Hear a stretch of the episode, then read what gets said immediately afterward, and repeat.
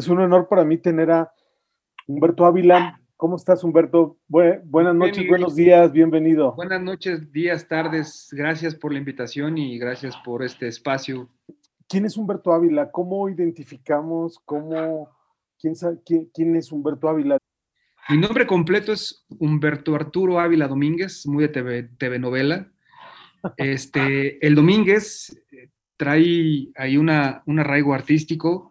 De hecho, yo inicié por todo este rollo porque mi, mi familia siempre estuvo involucrado en la música. Mi abuelo Gustavo Domínguez, mi abuelo materno, fue músico, él tocó el bajo. Y de la familia de mi abuelo, pues se desprenden Armando Domínguez, se desprende, eh, eh, ay, se me fue el otro nombre del otro tío, tío abuelos míos, creadores de perfidia, frenesí, entonces siempre viví en el ámbito musical. Una hermana de mi mamá, eh, curiosamente de la familia nadie fue músico, mi abuelo solamente. Eh, yo quise, siempre traje la música por dentro desde la casa, mi abuelo tocaba jazz, se escuchaba mucho jazz, etcétera, etcétera. Entonces, de, ahí de él traigo, traigo ese, ese gusto por la música y él me, me inculcó ese, ese gusto y ese oído por la música, ¿no? Eh, ninguno de mis tíos se dedicó a esto, solamente una tía. Una tía se dedicó y trabajó en, en las disqueras, trabajó en lo que antes era WEA, que después se convirtió en Warner, trabajó en, en, en EMI, trabajó en BMG, trabajó en Polygram, pero ella siempre estuvo en la parte de editora. Eh, de hecho, ella fue la que me, me, dio el empujón para meterme a este medio. Ella eh, trabajaba en la editora de EMI cuando Ricardo Serafín trabajaba en EMI Music. Y ella fue mi enlace con Ricardo Serafín. Yo estaba a finales, ya terminando mi prepa. Eh, Ricardo por ahí hacía eventos esporádicos con las víctimas, con Radio Caos, con bandas de aquel entonces. ¿Te acuerdas de qué año? ¿De qué año estamos hablando? 1994. Wow. 1994, eh, yo estaba ahí en el limbo de acabar la prepa, que estudiaba, no quería ser músico, pero la música por X o por Y no se me daba. Entonces, eh, el entrar a este medio me cayó como anillo al dedo. Al final, pues yo ya no estudié ninguna carrera, llegué hasta ahí. Hice mi examen de admisión a la Nacional de Música. Eh, lo hice dos veces, la primera no me quedé, la segunda sí me quedé, pero ahí coincidió con otro evento que después te, te estaré contando. Pero sí, mi tía, mi tía Silvia, Silvia Domínguez, fue la que me, me, metió en este medio. Ahí con él conocí a Serafín. Yo con Serafín hacía eventos esporádicos. Eh, literal iba a cortar boletos de taquilla. Eso es lo que hacía yo con, con Ricardo. Eh, hacer la cuenta con él al final y hacer la cuenta con, con, las bandas. Entraron tantos covers, tanto le corresponde a Ricardo, tanto le corresponde al, al artista este, a mí me pagaba nada y me pagaba mi taxi, ¿no? Pero bueno, yo a esa edad, pues en la prepa, ya yendo a, toquines de las víctimas del doctor Cerebro, yendo a toquines ya de, de, Radio Caos, yendo ya a toquines. ¿Quién más me tocó por ahí? Hizo también una cosa con Sintec, también me tocó ir a, ir a cortar ahí boletos con el Sintec. Entonces, ese fue, ese fue mi primer acercamiento. Ok, ¿te acuerdas qué mm. lugares eran esos donde tú cortaban los boletos. Este, Rocotitlán, era el, legendario Rocotitlán, también me tocó Rockstock. Había un lugar, no recuerdo el nombre, allí en la, en la Juárez, eh, Insurgentes y Reforma Atrasito. Ese, ese lo hacía mucho Ricardo, lo hacía mucho Serafín, tenía ahí contacto con uno de los dueños y, y regularmente ya hacíamos muchos, muchos eventos. Este, entonces, ese, ese fue mi, mi, primera entrada. Digo, eso eran, eran muy esporádicos, eran 15 días. Yo seguía estudiando la prepa. Eh, Ricardo le decía a mi tía, oye, hijito, tu sobrino, este, mándamelo. Y ya me, hablaba mi tía, me decía, oye, ¿qué te requiere? Ya iba yo, ya me decía qué hacer. Te digo, era cortar boletos, ir a comprar, por ejemplo, refrescos y las aguas para el famoso catering, que yo ni sabía qué era lo que era catering en aquel entonces. Y pues literal era, era hacer eso con Ricardo. Termino yo la prepa, hago mi primera admisión a la Nacional de Música, desafortunadamente no me quedo, y en ese limbo, entre que tus padres te dicen que pues, no te vas a quedar aquí en la casa sin hacer absolutamente nada, que qué vas a hacer, pues a mí se me ocurre decirle a mi tía, oye, pues dile a tu amigo que si me pudiera chambear ya con él ya de, de lleno. Y es ahí ya cuando yo ya entro con Ricardo a la Iguana Internacional, que él ya tenía, su, tenía esta agencia, este, y igual hacía eventos pródicos, me pagaba igual poquitititito, no hacía, este, era, era básicamente nada, y, tenía eventos muy, muy chiquitos en ese entonces. Él venía y traía la trayectoria de hacer ya, haber hecho la, a los Radiohead en 1992, este, ¿cómo se llama? Y él quería retomar esa parte que era lo que le gustaba a él de, de ser la promotoría. Entonces, yo tuve la ventaja, y, lo veo desde este punto de vista, la mayoría de la gente del medio, la mayoría de la gente que se dedica a ser production manager, o que son técnicos, o, que todos se dedican a esa parte, regularmente siempre vienen por la parte de la compañía de audio, que primero fueron técnicos, famosos jalacables, que ahí empezaron y de ahí fueron creciendo, y ya de la compañía de audio, pues le brincan con un artista o a sonorizarlo, o a trabajar con ellos como road manager, como production manager, bla, bla, bla yo mi, comienzo fue completamente distinto porque yo entré a la oficina. Yo me encargué de, ver primero toda la parte administrativa de lo que conlleva hacer un evento. Este, y, fue de lo primero que me empapé y fue de lo primero que yo aprendí eh, ahí con, con, Ricardo. ¿no? Yo a mí literal, eh, por las ganas de, querer estar en el medio, sí, la verdad me apliqué mucho y, y, traté de aprender lo más rápido que pude y eso me ayudó para que Ricardo en mí ya empezara a delegar eh, ciertas cosas. De hecho, tanto así que ya como me veían a mí en la iguana, como ya como el asistente de Serafín, ¿no? Entonces, ya a mí me encargaban cosas, que los contratos y que esto y que el otro y que bla, bla, bla. Entonces yo ya, yo, pero yo empecé viendo ahora sí que los toros desde este lado de la barrera, ¿no? Ahora, en ese, momento, en ese momento tú desconocías eh, que era un rider, que era un backline, qué eran los instrumentos musicales, o sea, tú estabas más en la logística de un hospedaje, de un... Sí, es, correcto. O sea, estabas en la parte administrativa, ya lo... Es correcto. Digo, al final los términos los conocía porque pues eran los términos que venían en los contratos, que el backline, que el catering, este, que, eh, que el rider, que todas esas cosas. Obvio, mi primer conocimiento, o lo primero que supe, que poner el rider eran las necesidades técnicas, pero nunca, nunca leí un rider como tal. En ese momento había había otra persona en, responsable en ese departamento de dedicarse a esas cosas, ¿no? A ver, ¿qué es un rider? Vamos, vamos entrando y, creo que está muy interesante. Ya nos platicaste el inicio, ya nos dijiste que fue más o menos en 1994. Eh, para, para, Humberto, eh, ¿cómo nos explicas qué es un rider? Vamos a ir tocando temas relacionados con, con la industria, con, con, temas relacionados con la logística, que es tu expertise, pero vamos paso a paso. ¿Qué es un rider? Todo el mundo decimos, eh, me mandó el rider y me gustaría que ligues el concepto de lo que es un rider, cómo trabajabas, qué herramientas técnicas tenías en ese momento en la oficina. Hoy en un celular tenemos todo y, hasta, bueno, es, es un cambio muy drástico, pero me gustaría escucharte con estos dos puntos ligados, ¿no? Qué es un rider o qué era para ti un rider en aquel momento y cómo era la tecnología con la que empezabas a trabajar ahí en la Iguana Internacional. En, aquel entonces, eh, bueno, eh, eh, yo aprendí que había, ah, para mí había dos riders. uno era el rider de necesidades técnicas y el otro era el rider de hospitalidad. Y, regularmente cuando Serafín hacía algo o hacíamos, cerraba un show o hacíamos un evento, yo, el rider técnico, para serte sincero, en aquel entonces ni pasaba por mis manos, pasaba a otro departamento. Yo me encargaba de todo lo que era lo hospitalario y decirle a Ricardo o a la oficina, oye, este artista pide tres camionetas, piden tantos de hospedaje, pide tanto de esto, pide tanto de aquello, eh, gestionar eh, un poco con, la persona eh, de la parte técnica el tema de pagos, este, oye, es que este cuate me está pidiendo tal backline, bla, bla, bla. En aquel entonces, Ricardo Serafín estaba asociado con Tenoch Ramos, también otra legendaria persona en el medio del rock and roll que tú has de conocer al buen Teno. Entonces, Teno, Tenoch era como el que se encargaba de esa parte, ¿no? No, no pasaba por mí y yo tampoco no le he preguntado porque yo estaba muy entretenido en esa parte, ¿no? Pero para mí, te digo, cuando me llegaba, cuando llegaba, nos llegaba un rider y sobre todo de, eventos importantes, como fue en el 98 que hicimos a los Héroes del Silencio, perdón, en el 96 que hicimos a los Héroes del Silencio, ya sí para mí esa sí fue como que ya una experiencia mayor, porque ya estábamos hablando de una banda fuerte.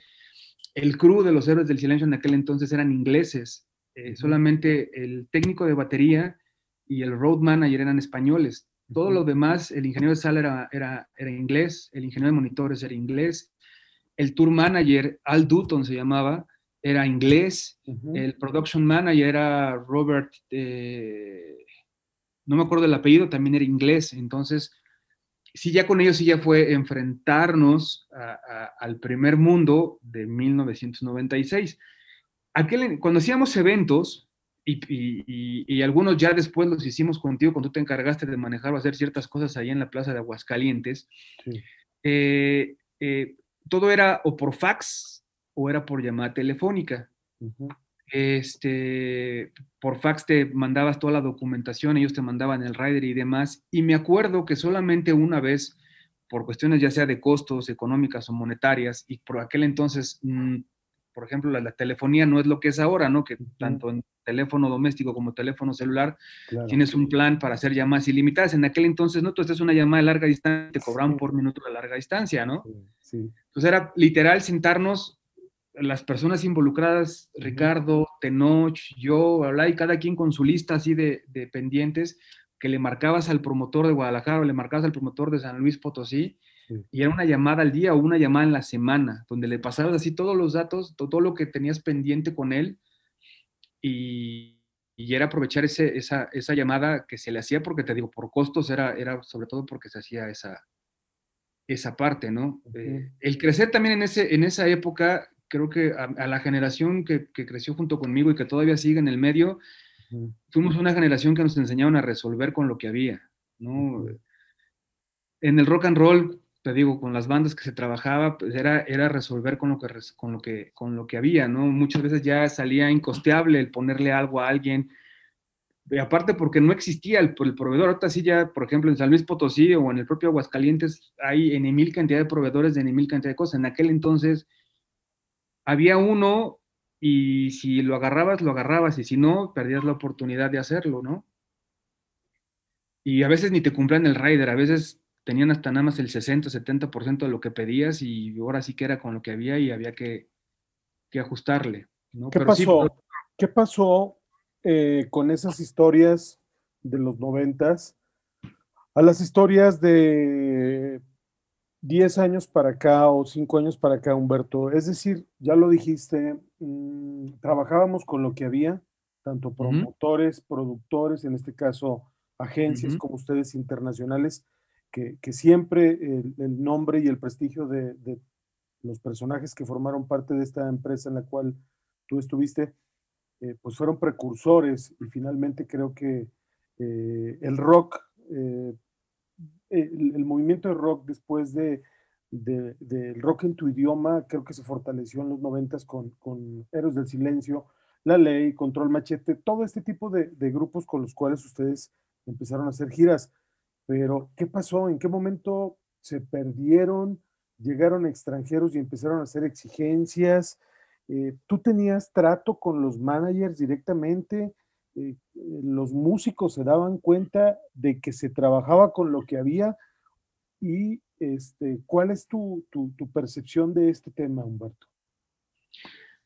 Mira, eh, en muchas ocasiones y con los grupos de casa que teníamos eh, ahí en la oficina o que había ahí en la oficina, pues sí sabían perfectamente bien a lo que, se, a lo que se, se, enfrentaban y con lo que teníamos que trabajar y en muchas ocasiones ellos mismos ya sabíamos que íbamos al antro de León a tocar con el equipo que tenía el antro de León. Por ahí se reforzaban con cositas, el propio ingeniero que llevaban, él pedía aquí prestado micrófonos y íbamos para ahí lo, lo, lo, mayor cubierto que se, que se podía. ¿no? Eh, eh, siento aquí que con, nosotros eh, la profesionalización, no sé si esté bien dicho, o así es mi perspectiva, creo que no fue a la mano con el boom de los artistas, porque al final no había tantas compañías de audio, no había tantas compañías de renta, no había tantas. Entonces, para mí me deja esa impresión que como que el crecimiento no fue muy parejo en ese sentido. ¿no? Digo, con Héroes del Silencio, por ejemplo, trabajamos con una empresa que se llama Promovisión, que pertenece o pertenecía a Televisa, no sé si todavía lo sigue haciendo. Y yo creo que hasta el momento para mí ha sido el rider de costo más caro del mundo, pero era con lo que había y era lo que había autorizado el artista y tuvimos que trabajar con, con Promovisión. En aquel entonces lo manejaba una señora que se llama se llamaba o se llama, no sé si siga viva, se llama Lupita de Anda, igual tú sí, Sí la, sí la conocí sí la conocí, ella, ella era, pues fue productora de eventos especiales, etcétera, estaba, sí, sí, sí la llegué a conocer. Ahora, ¿cuándo brincaste de la oficina al campo de batalla, al concierto? Este... Bueno, yo con, con, con, Ricardo empecé por toda esa parte administrativa y empaparme todos esos rollos. Ya conforme fuimos haciendo eventos, ya me fui empapando más de, de, de lo que era un roadie o un, o un guitar tech o un drum tech o un road manager y demás a mí me prendió más la idea de, cómo irme por esa parte, ¿no? Al final también el tener el conocimiento por parte de la oficina, aunque no tenía el conocimiento técnico como tal, pero tenía el conocimiento de la oficina, pues sabía más o menos cómo, cómo, cómo iba, la, por ejemplo, la fecha negociada, iba, sabía hasta dónde y hasta cuándo se le podía tratar un promotor, hasta cuándo y dónde se le podía pedir. Entonces, yo ahí le, le pido a Ricardo que pues ya me dejara, como que me soltara más con, con las bandas ya como, como road manager. Ricardo por ahí agarró a Radio Caos ya como, como management y empecé a, viajar con, como road, como production en aquel entonces de, de Radio Caos.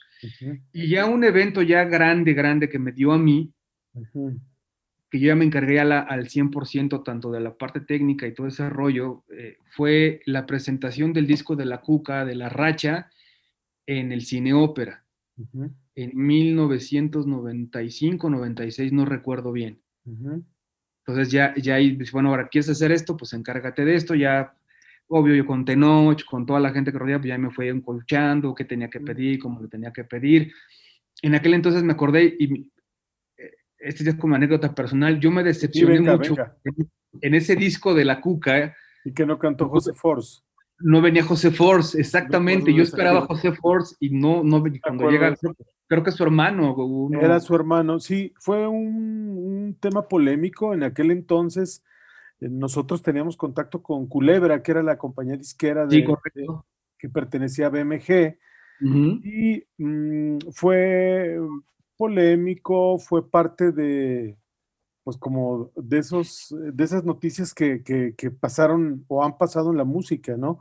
Viene Cuca con un disco debut que transforma y cambia, es vetado, eh, escondido, y de pronto sacan un nuevo disco y, viene el hermano de José, porque José, bueno, pues era, era un personaje, y, irónicamente la canción de la balada es una rola que fue como también un ícono de esa banda, y la cantaba el hermano, ¿no? Entonces, bueno, te tocó esa experiencia ahí en el ópera, este, que es un recinto era, yo no sé si todavía sigue abierto, bueno, aunque ahorita es... Sigue, sigue, sigue en pie, pero no, no lo han abierto para nada más, ni lo han renovado, ni lo han, nada de eso, sigue, sigue ahí como, como monumento histórico. De lo que esa, fue tu, esa fue tu, tu, tarde o noche de faena.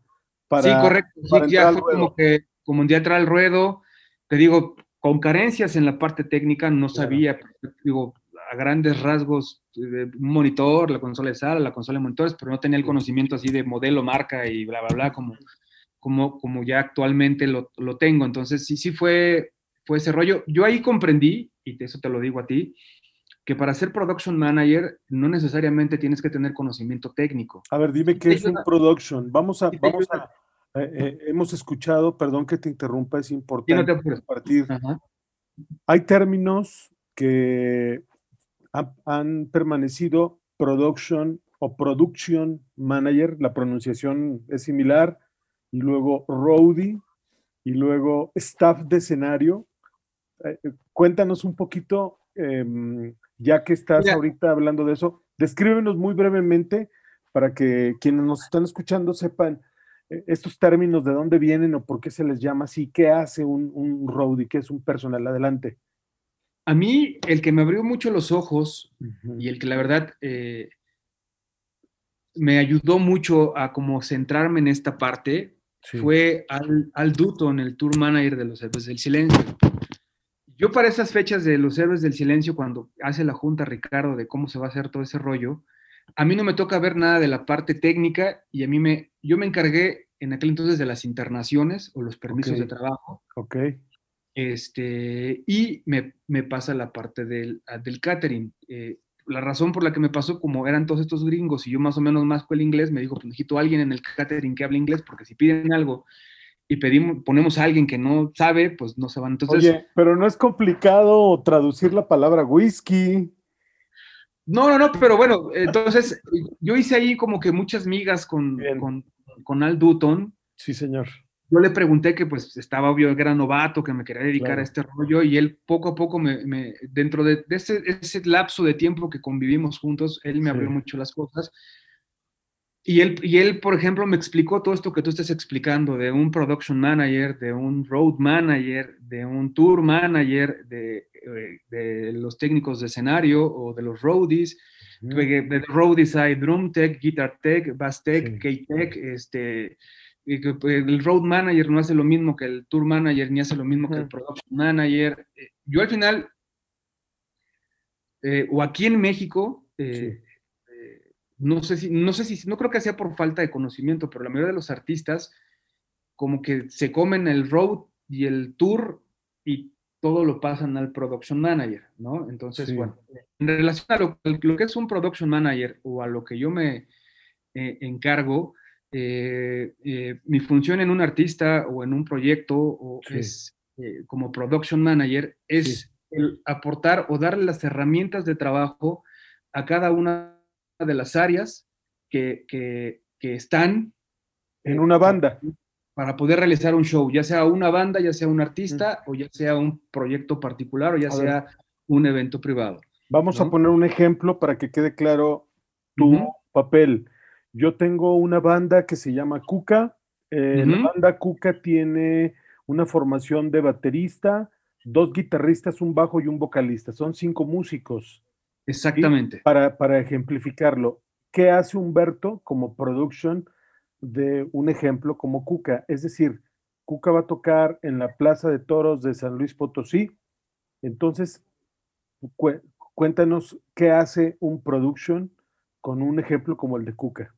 Ok, eh, el ser, al ser un, un, production manager de Cuca con las características que tú mencionas, este, mi función es que todos los requerimientos, ya sea técnicos, hospitalarios, para poder realizar el show y de acuerdo a lo que el artista requiere, se cumplan por parte del promotor, del cliente, del antro, de, toda esa parte. Entonces, yo, yo me encargo de, plasmar, de organizar y de llevar a cabo que todo lo que el artista solicita y pide se cumpla para que el show tenga un buen funcionamiento.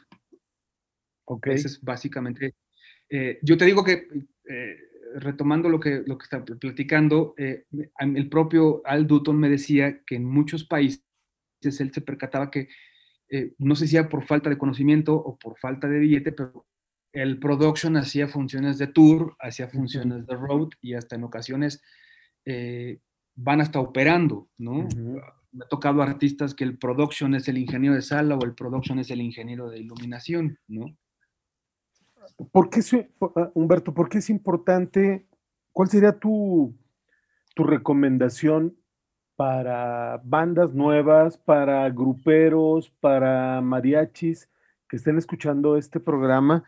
¿Por qué es importante dejar la responsabilidad como músico en alguien que coordine lo que nos estás explicando de una manera muy clara. Es decir, ¿cuál sería tu recomendación para que ellos lo hagan? Para que busquen a alguien o para que acepten que les ayuden. Porque obviamente nos hemos dado cuenta que hay músicos que tienen, digo, a mí me, tocó, ver bateristas que se tardaban 10 horas acomodando una tarola y este, era una, una, una parafernalia, una dinámica pues muy especial, ¿no? Pero bueno, se entiende. Pero en este caso, es muy agradable y muy claro escuchar lo que, lo que haces y lo que, la función que se, que se tiene como producción, pero ¿por qué tú le recomendarías a los músicos que hagan esta inversión, que hagan esta, mm. esta decisión? Adelante. Al final, dentro de cualquier artista, grupo o agrupación, creo que, creo que es un puesto que conforme el artista va, va creciendo, es un puesto que se va necesitando y que es, es, mm, no sé si esté bien dicho, pero es un puesto de primera necesidad, ¿no? Llega un momento en que el artista ya no puede con todo y es por eso que necesita un manager que lo, que lo ayude a guiar sobre, sobre las metas y hasta dónde quiere llegar como artista, ya sea músico, ya sea eh, grupo, cantante, bueno, hasta los propios actores. Entonces, y de igual manera, en este caso en particular de una banda de rock, de un, de un evento grupero, es, es, es un puesto que, que, que, conforme el artista va creciendo, eh, eh, eh la, el, el, el, propio artista lo va, lo va a necesitar porque ellos ya no pueden hacerse cargo de todo lo que se requiere, ¿no? Entonces, eh, más allá de cualquier otra cosa, yo creo que sí considero que una banda desde que va comenzando, si se hagan de los servicios de un production manager, precisamente para, como tú lo mencionabas, eh, empezar a delegar cosas que de pronto pueden ser abrumadoras para un artista, ¿no? Digo, eh, tú y yo sabemos perfectamente bien de a veces de casos de, de, ya sea que por el clima o porque no se cumplieron las condiciones eh, técnicas y demás, pues ya el production tiene que entrar en acción con el promotor, a, hacer esa parte negociadora, que el artista siga en el hotel, que, a veces que ni el artista se entere de, ese conflicto que pudiera llegar a existir en un show, porque al final parte de mis funciones es prácticamente que, el artista literal llegue y se suba al escenario a cantar, ¿no? Entonces, yo sí creo que, es, es, un, es, un, es un puesto que, conforme el artista va creciendo es necesario, ¿no? Ok. Muy bien. Yo sí creo que, no, tener, o no tener un production manager o no tener un road manager, sí se, se, complica el artista la vida solo, ¿no? al no delegar muchas cosas que pues no tienen ni qué por qué pasar en la cabeza del artista, ¿no? Eh, esta experiencia que, nos compartes con Héroes del Silencio, que bueno, no fue un concierto, fue una o varias giras. sí, eh, fueron fueron, fue, fueron que 20, 15 conciertos. Sí, 20, 15, sí, más o menos, entre 12 y 15 conciertos aproximadamente. ¿Todos fueron aquí en México, Humberto? ¿Todos fueron en el, no, fueron en el, en el, en el cine ópera, no recuerdo si fuimos, hicimos cuatro o cinco cines óperas, y de ahí nos fuimos a San Luis Potosí. En San Luis Potosí hicimos un lugar Ay, de hecho era, el lugar, eh, también fue muy, muy famoso y icónico en su tiempo porque eran los lugares donde se hacía rock and roll. Tenían un lugar, un, lugar de conciertos y al lado estaba un hotel que creo que se llamaba el María Isabel, el hotel. Sí, ese es, de hecho, el salón del Hotel María Isabel, yo vi el arranque de la gira, de, las primeras giras que hizo únicas Soda Stereo. era como, era como el lugar icónico de San Luis Potosí, porque no había una plaza de toros, no había un auditorio, no había un teatro, y eh, era, era muy chaparrito ese lugar, ¿Sí? no tenía altura, ¿te acuerdas?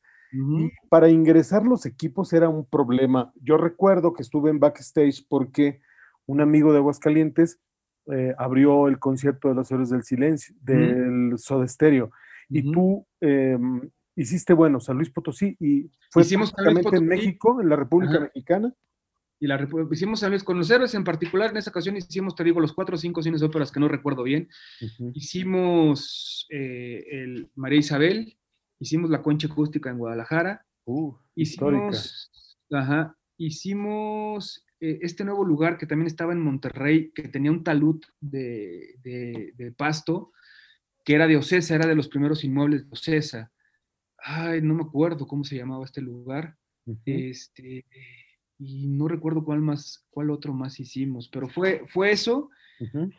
y todo salió muy bien, salió perfecto, la banda se, fue bien y regresamos y coronó o coronamos con el Palacio de los Deportes con los Héroes del Silencio, que ahí es cuando Ocesa empezaba a ser el monstruo que ahora es y le bajan a Ricardo Serafín, le bajan a los héroes del silencio, ya le hablan al oído al, a la oficina y ya, bueno, las siguientes giras que hizo Héroes del Silencio en México ya fue a través de, de OCESA.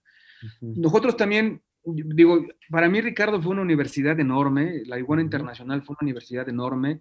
Eh, Ricardo Serafín, yo siempre te lo he dicho y te lo digo ahorita, fue mi mentor, a él le aprendí muchas cosas. Eh, también a él le agradezco mucho de, de, darme el empujón que yo necesitaba para, para poder ya afianzarme de manera independiente ya en este rollo. Sí. Pero yo con, con, Ricardo Serafín también hicimos varios artistas internacionales, Dead Can Dance, hicimos también Sophie, Ellis Bextor, este, hicimos por ahí también, por ahí se me van los lobos, hicimos varios artistas ya después de los héroes del silencio, también eso ya también eh, a, Ricardo le dio una seriedad como promotor en México y él ya pudo ofertar a otros artistas en el, en el, extranjero, ya ahí ya, ya pudimos hacer mucho más cosas, hizo a Bauhaus, hizo a Peter Murphy, este, entonces ya, ya, ya se fue ya también ya a generarme unas tablas ya con este tipo de artistas que al trabajar, eh, digo, no por menospreciar, pero al dedicarme a una banda en, de rock en particular eh, pequeñita, pues ya al trabajar en ese tipo de producciones, digo, aunque tuvimos muchas fallas, porque obvio no, no, no teníamos, mm, no, era, no, éramos, no teníamos ni las herramientas que ahora existen para poder hacer eso. Entonces, y en aquel entonces también Ocesa venía repuntando y nosotros hacíamos artistas que a Ocesa no le llenaban el ojo, pero también ahí se dio cuenta que la parte alternativa también dejaba lana y también pues Ocesa nos fue comiendo un poco y también ya empezó él a ofertar artistas que no cobraban tanto, que se puede hacer algo bien con ellos, y ya también ese mercado también se lo empezó a jalar Ocesa y pues ya, ya Serafín ya también ya no, no, no, no pudimos seguir más, ¿no? También ahí con Ricardo nos tocó, o, me tocó, yo sí le digo siempre, el, el, boom o el segundo boom o el tercer boom del rock en español con Molotov, con Control Machete, con Plastilina Mosh. Este, el Gran Silencio. El Gran Silencio. Este, de hecho, contigo hicimos una memorable, creo que de Plastilina Mosh con el Gran Silencio. ¿Cómo no? La, la, recuerdo perfectamente bien. Y luego hicimos Surdoc con, con Gusana Ciega. Gusana Ciega. No, ah, tú no hiciste nada del. Odisea, no, de Odisea, que fue la gira de Jumbo con Surdoc. Eh, no, yo después hice solo a Jumbo porque me habló al oído Ham después de lo que hizo con ustedes. Ajá. Este, y yo hice tres o cuatro conciertos ah, con ellos acá en Aguascalientes. Y luego eh, eh, cuéntame, estas giras, esta gira o estos conciertos con estas bandas mexicanas, ¿qué papel eh, hacías? Este, si seguías ya como tour manager, como production, ¿qué, ¿cuál fue tu, desarrollo ya en estas giras? No, aquí sí seguía, seguía, lo mismo encargándome de lo que era el tema de las internaciones, ayudando a Ricardo al tema administrativo y toda esa parte.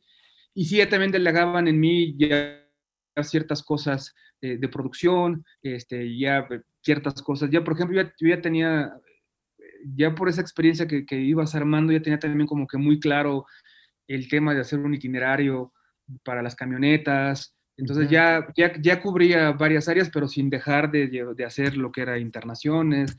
Te digo, Oye, ¿tenías, ¿tenías laptop, tenías computadora, tenías libreta? No, teníamos, en aquel entonces Ricardo se compró una, una, una computadora, nada más había una computadora en la oficina, y nos las rolábamos, nos las turnábamos, no había laptops, este, eh, imprimíamos, después nos compramos una impresora y, todo prácticamente lo llevábamos impreso y en carpetas, ¿no? Y ahí tus carpetas imprimías el rider y ibas viendo ahí en el, digo que actualmente se sigue haciendo, ¿no? Pero, pero creo que todavía es eso, queda un parte de la old school todavía la gente que, que, que, a los production o cuando voy a eventos que me dan carpeta, casi casi me sale la lagrimita porque me acuerdo que pues era, era parte de la old school que te entregaran carpeta, ¿no? Claro, y tomó su tourbook. De hecho, a mí, Al Dutton, el production de, de, de bueno, el tour manager de los héroes, él me dejó un formatito de tourbook de los héroes, me dijo, tómate, lo regalo, y aquí básate para que tú hagas tus, tus, los tuyos. Entonces, yo desde ahí fue aprendiendo, y ahí yo los hacía yo como los hacía como los hacía este cuate, ¿no? Al Dutton, del, del tourbook de hoja por hoja, día por día que venía, las actividades, había actividades de prensa, sino actividades de los soundchecks, toda esa onda. pero sí, todo, todo, todo, era, todo era así muy de, imprimir. Obvio, no había celulares este, móviles, no había nada. Oye, buscábamos las tarjetas de, telefónicas para las casetas. ¿Te acuerdas que comprábamos las tarjetas? Era correcto, sí, era correcto. Cuando a mí me llegaba a mandar, en un par de ocasiones me mandó Serafín de avanzada, de que fíjate que, en, no sé, en Celaya quieren hacer un show de tal artista, vete para allá. Entonces me, me, da, me, me dan mi pasaje del autobús, mi viático, me compraban tres de esas para que te estés reportando con nosotros. Ya tú venías ahí con tus, tus Lagatel en la bolsa y a buscar los, los teléfonos para reportarte a la oficina. Y de igual manera, cuando te ibas, ya cuando te ibas de show, llevabas de esas, porque si llegabas a algo y el empresario no estaba en el antro, salías en, en friega a la casa telefónica a marcarle a su casa o marcarle a la oficina, de que, oye, no ha llegado esto, o no está esto, o el cuate que abre la cabina no ha llegado, no podemos hacer soundcheck, este, etcétera, etcétera, etcétera, ¿no? ¿Qué pasa después? ¿Qué pasó después de toda esta ola de rock? Ya hablamos de tu inicio, ya hablamos del trabajo o de la gran escuela que, que tuviste con los Héroes del Silencio, de los proyectos internacionales, de cómo la promotoría se fue pues reduciendo en la agencia que tú estabas porque finalmente había un competidor con otra otras fortalezas. No, no quiero tampoco decir que eran peores o mejores, pero tenía otras fortalezas. pero al final, sí, digo, al final, digo, yo, yo he trabajado para Ocesa de freelance y demás cosas, y sí, la verdad es un monstruo enorme, claro. que pues, está muy complicado eh, este, eh, competirle o, trabajar en contra de él. Entonces, sí, claro. Serafín llegó un momento en que dijo, no, aquí ya no podemos, ¿no? Claro. ¿De, de, dónde? ¿no? Y, todavía lo, buscaron a Ricardo, me acuerdo de los últimos acercamientos, ya para hacer cosas en, conjunto, pero pues obvio ya tú sabes que no es lo mismo, ¿no? Al, claro.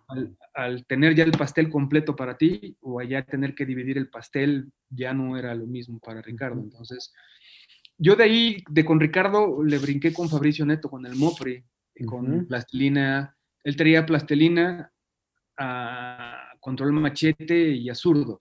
Entonces, Serafín ahí como que ya terminamos ahí la, parte laboral. Él tenía el booking de esas tres, de esos tres artistas.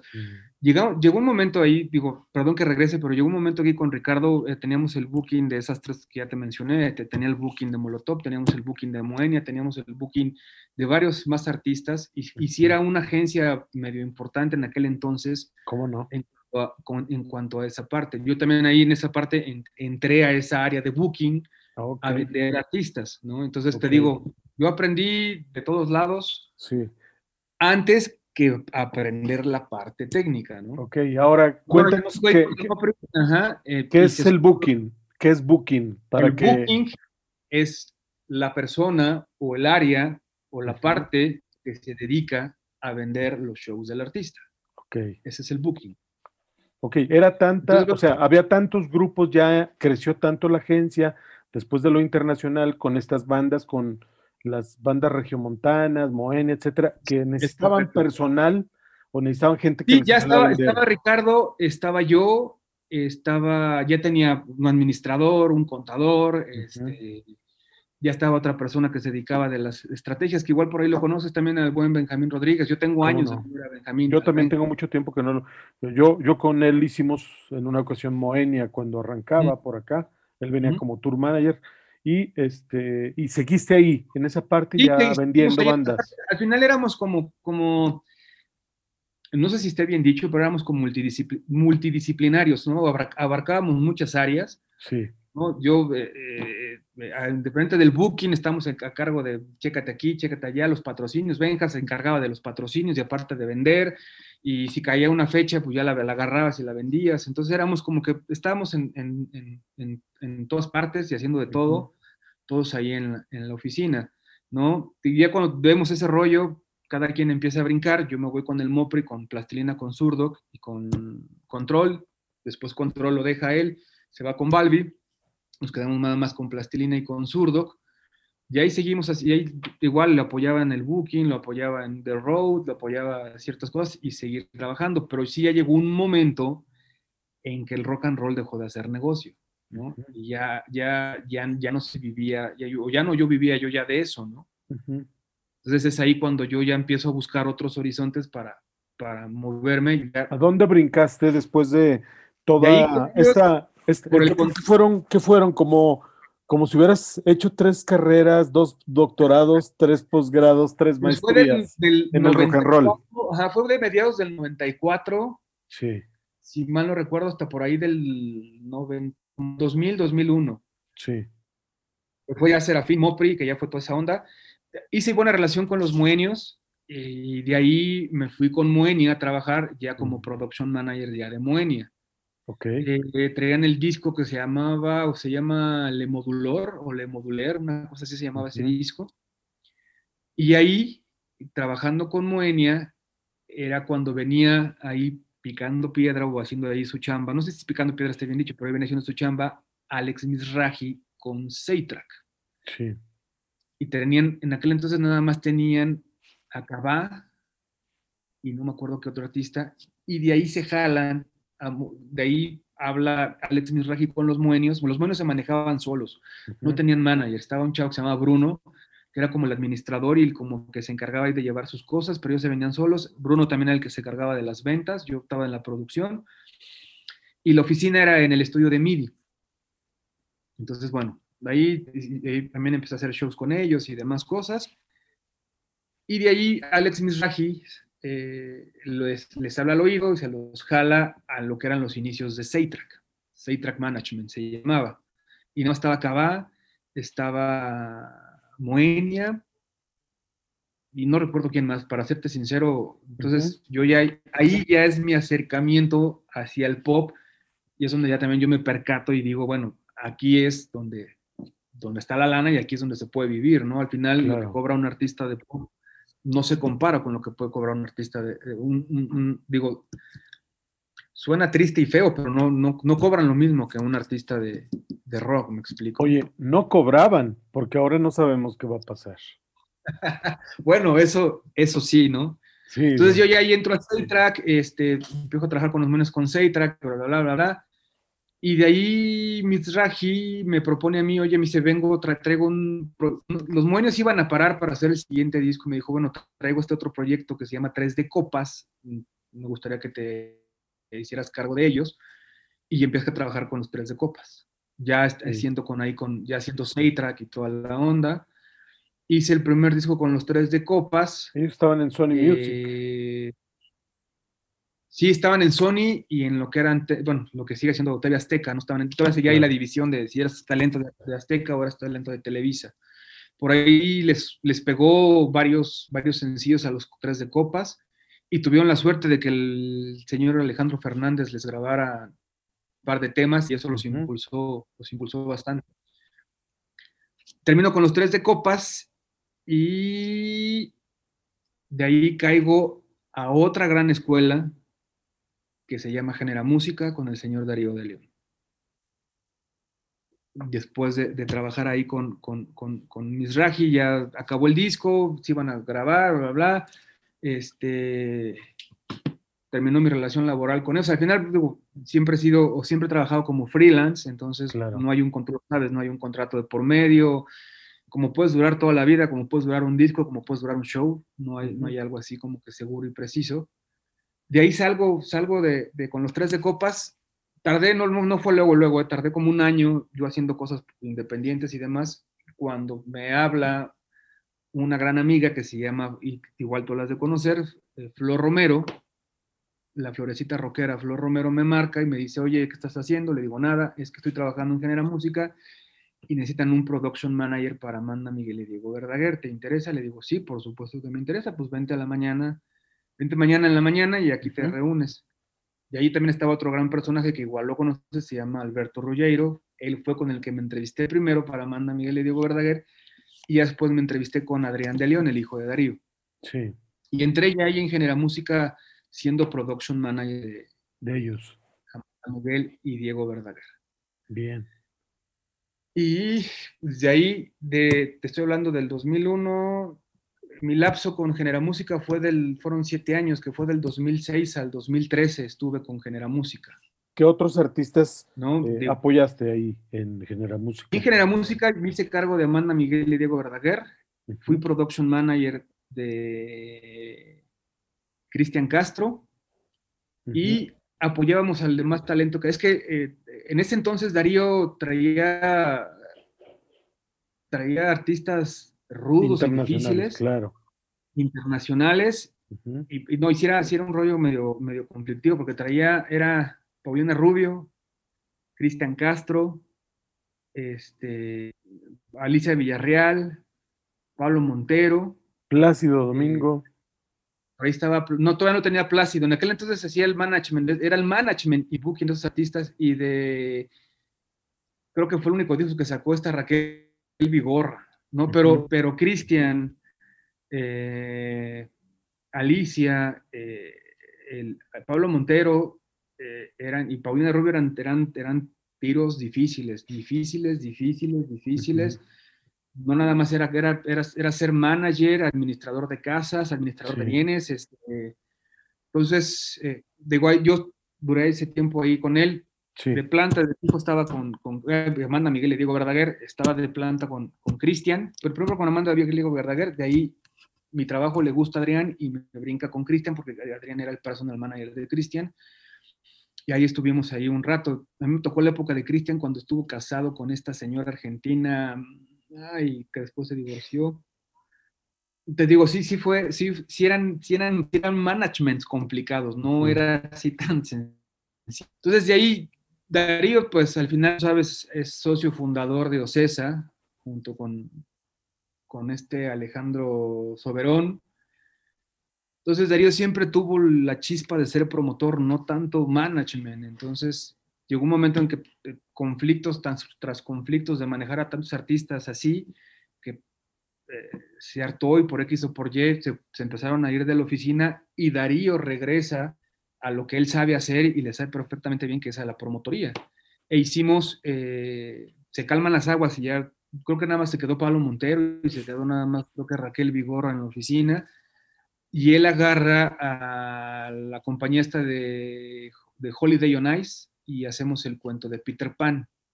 Saidia Darío otra vez regresa a lo que fue rollos de promotorías, empieza asociarse con Carmelita Salinas para hacer lo que era aventurera, era cuando estaba eh, Edith, Edith, González como aventurera y estaba así en el pleno apogeo aventurera, entonces ya Darío retoma el tomo de la promotoría y ahí eh, los dos productions que estábamos en la oficina, pues ya nos, nos, empezamos a dividir ya a hacer la parte de producción, pero ya por parte del, del promotor. Y ya bueno, ahí hicimos, eh, como tú lo mencionas, ya después hicimos a Plácido Domingo, hicimos Andrea Bocelli, hicimos Elton John, hicimos este...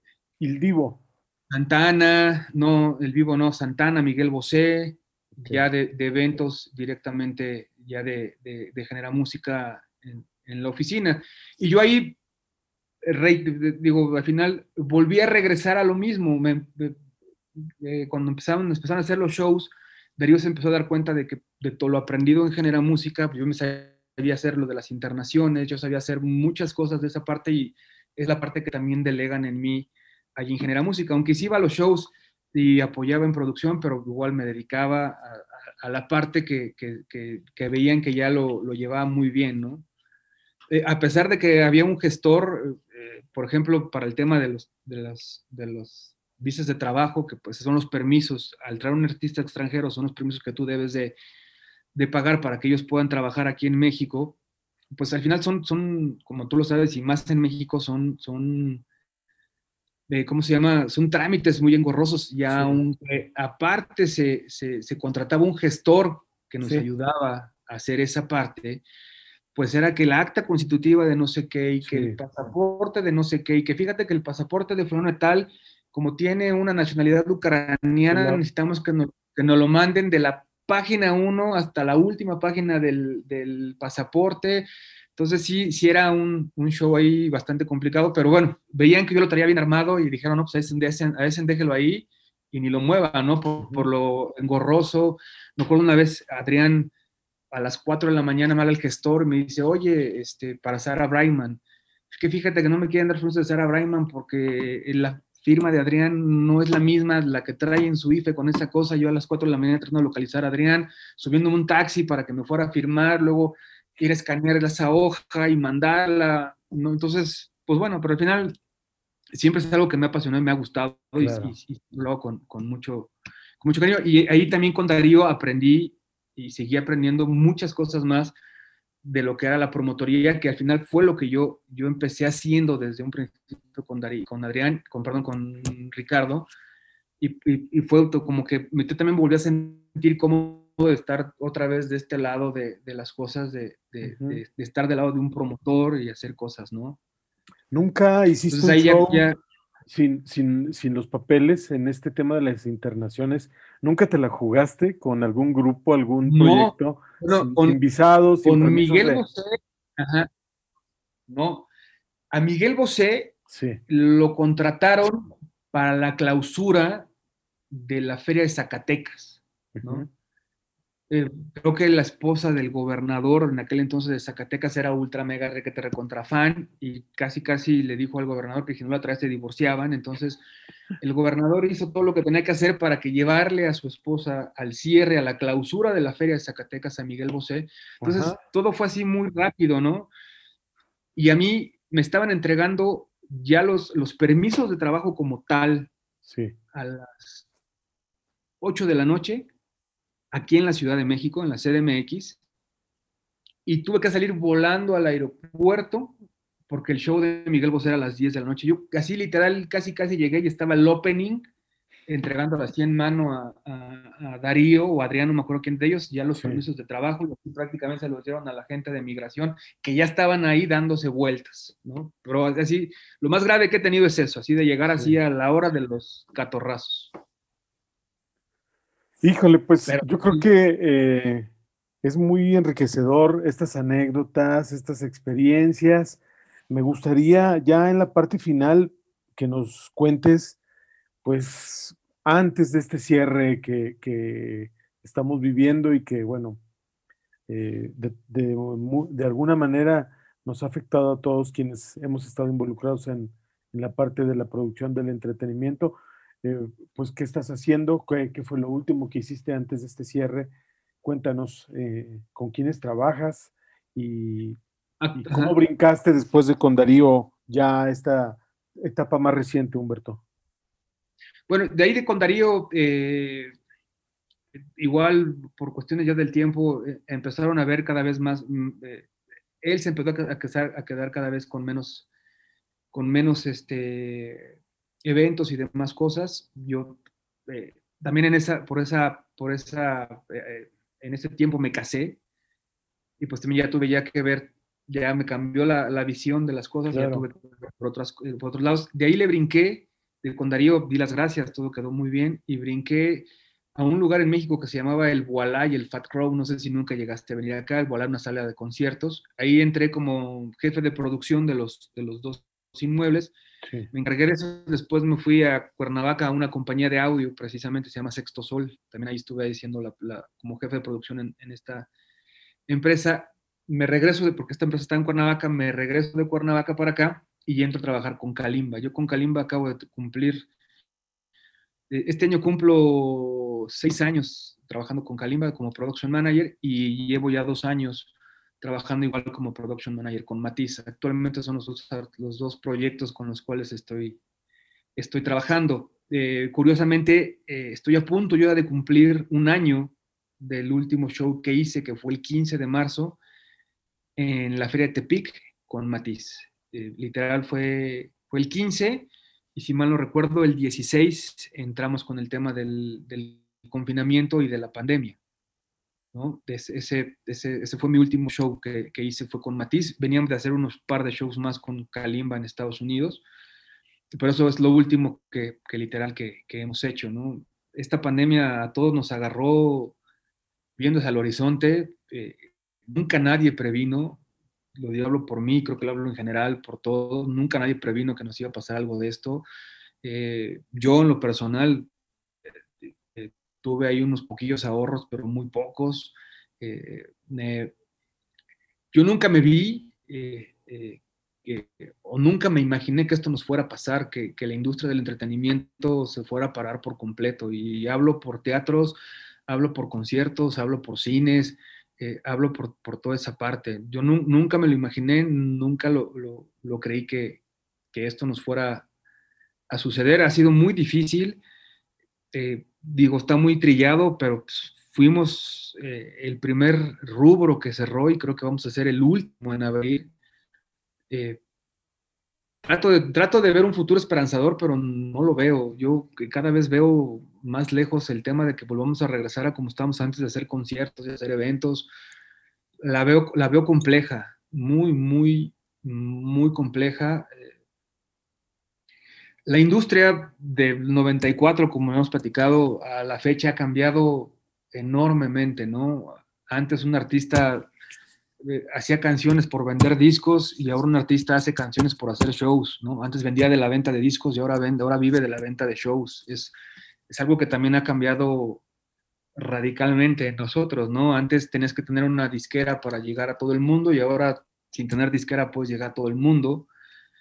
También ha sido un, un proceso que nos ha, llegado a, a, a, acostumbrarnos a verlo, a, o te aplicas o te aplicas. Y aquí, eh, digo, saco esto lo porque casi veo, veo, lo, veo, presiento lo mismo, ¿no? Que, que es esto nos va a llevar a, no sé si a una evolución o nos va a llevar a algo que, que, tenemos que readaptarnos y creo que va a cambiar la manera de hacer shows en México y en todo el mundo, ¿no?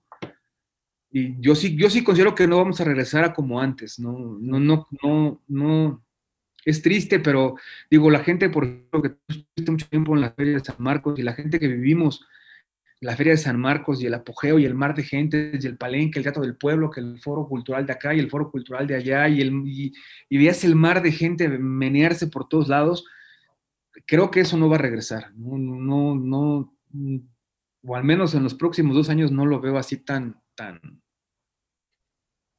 tan cerca, ¿no?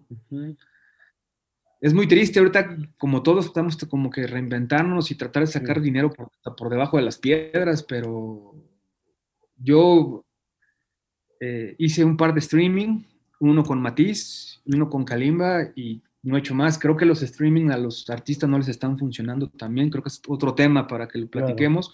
Claro. Creo que no están, no están funcionando. La gente, yo pregunté a varias gente que conozco y para ellos ver un streaming se les hacía como ver videos de YouTube en la televisión. Entonces, ¿cuál sería, ¿cuál sería la, la, danos dos recomendaciones? Vamos a cambiar eh, y, todo lo que acabas de decir me parece que tienes una verdad muy, muy real, pero danos dos recomendaciones. ¿Cuáles serían las recomendaciones que tú haces para, pues para la gente que estamos o que está dentro del entretenimiento? ¿Cuáles serían las dos recomendaciones de Humberto Ávila en, este momento, como estamos viviendo eh, todo, esto, eh, todo esto de cierres, todo esto de conciertos streaming, todo esto de, pues que, como bien dices, la industria se, está transformando y se va a transformar. ¿Cuáles serían tus dos recomendaciones, Humberto, ya para finalizar? Pues ya para finalizar, mi querido Miguel, de las dos recomendaciones es, es uno, tener mucha paciencia, mucha, pero mucha paciencia. Es muy doloroso que al menos igual en mi caso te lo digo, yo creo que también puede ser lo tuyo, que, que algo que lo, esto que a lo que yo me dedico es algo de lo que más me apasiona en la vida y es estar parado. Eh, eh, a veces es, es, difícil el sacar la paciencia y el sacar, eh, el tratar de estar consciente de que, de que esto va a terminar, aunque cada vez lo ves más lejos, pero tratar de sacar paciencia hasta por debajo de la coladera hasta donde se pueda. Esa sería una. Sí. Eh, yo trato de sacar paciencia y, tratar de relajarme, tranquilizarme, aunque, aunque el pronóstico que nos viene es muy complejo.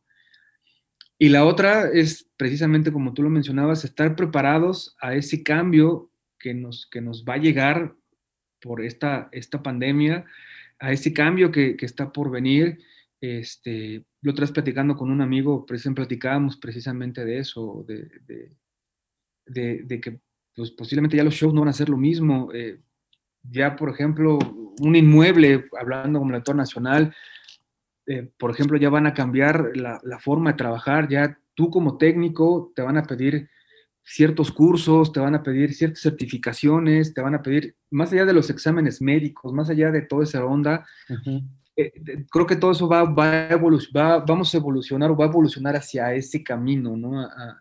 al tener un mayor conocimiento de, pues, de, esta pandemia, de este virus y de todos los demás virus que, que, puedan venir. Yo no creo, yo creo que esta es la primer pandemia de muchas y las demás que pueden venir van a ser igual o iguales o peores. Entonces, creo que hacia ahí va, va, va, va, la evolución de este rollo, de nosotros estar más preparados en ese, en ese sentido y, y, y, tratar de, de acomodarnos a, a, las, a, las, a, la nueva modalidad que se pueda venir, a lo, que nos puedan ya exigir un, un, un patrón, un artista, eh, una empresa, y hacia cómo va a evolucionar toda esa parte eh, de, de, ya de, de, cómo hacer un show, ¿no?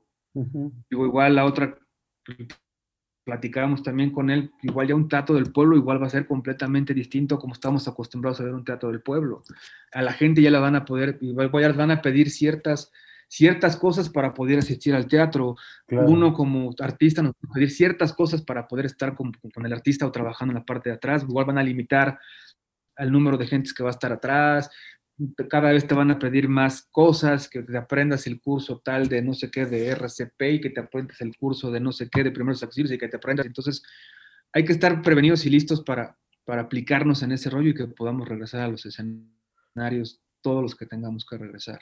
Yo pienso que la primera parte de tu recomendación ahorita en este cierre es muy valiosa, hay que tener ese, esa paciencia, esa fe y pues yo estoy gratamente agradecido y de verdad eh, me entusiasma mucho escucharte, me, me, yo pienso que pues todo este trabajo que, que, bueno, a lo mejor no estás en frente a un micrófono, no estás eh, en un periódico, en una revista, de verdad para mí es muy importante te agradezco mucho esta charla. Humberto, no va a ser la, la última ni, ni la bueno, la primera sí, pero hay muchos temas. La primera sí, la última. Sí, exactamente, no hemos hablado de redes sociales, no hemos hablado de cómo se prepara un concierto, eso lo vamos a hacer en otro momento. Correcto. Verdad, te agradezco mucho, espero que, que te hayas sentido a gusto, que, que también pienses que habrá gente, habrá jóvenes, habrá nuevas generaciones, que todo lo que acabas de compartir les ilustre, les dé herramientas para que pues finalmente tiene que haber una evolución como lo acabas de mencionar y, de verdad te agradezco mucho tu, pues, tu colaboración y tu, apoyo para poder tener esta charla, Humberto. Algo que quieras agregar para finalizar. No, digo, digo, me siento muy a gusto y muy cómodo, te conozco también de hace años, igual de por ahí del 95, 96, ya es el largo camino, también hay, hay un, hay un eh, periodo que también tú abriste mucha brecha en Aguascalientes eh, para el rock and roll y, para los eventos en general. Eh, no, yo me sentí muy cómodo y muy a gusto y digo, aparte te considero mi amigo y, te digo, eres de, de, aquellos todavía, de cuando yo entré, que todavía siguen hasta el momento, ¿no? Que ya cada vez son más, son pocos son contados, o de plano le dieron hacia otros, hacia otros lados, amigo. No, y te agradezco yo encantado y cuando gustas otra vez, Mm, aparte de que me ayuda como también a relajarme y pues, también tratar de sacar un poco de estrés y, sí, yo sentí... leve esperanza de que, que, vamos a regresar pronto y espero que sea pronto. Eso sí, Así será. espero con todas las ganas. Así será, de, verdad. que, te escucho. algo que te apasiona tanto, sí, es, es muy triste el que no, no estés ahí ya, ¿no? Sí, lo que pasa es que nosotros, nosotros seguimos la escuela de Chabelo, ¿no? De que hago lo que me gusta para no trabajar y, pues... Exactamente. Y, de verdad, eh, yo respeto mucho a los arquitectos, a los abogados, o sea, todas las profesiones tienen su valor, pero finalmente los que, los que nos metieron un chip en los noventas, pues todavía no, todavía no se nos sale y te entiendo. No. Y de verdad, eh, pues estoy muy agradecido. Te mando un fuerte abrazo y eh, por aquí nos Igualmente, escuchando muy pronto. Mil gracias, Humberto. Venga. Ánimo. Abrazote, buenas noches, Miguel. Gracias. buenos días.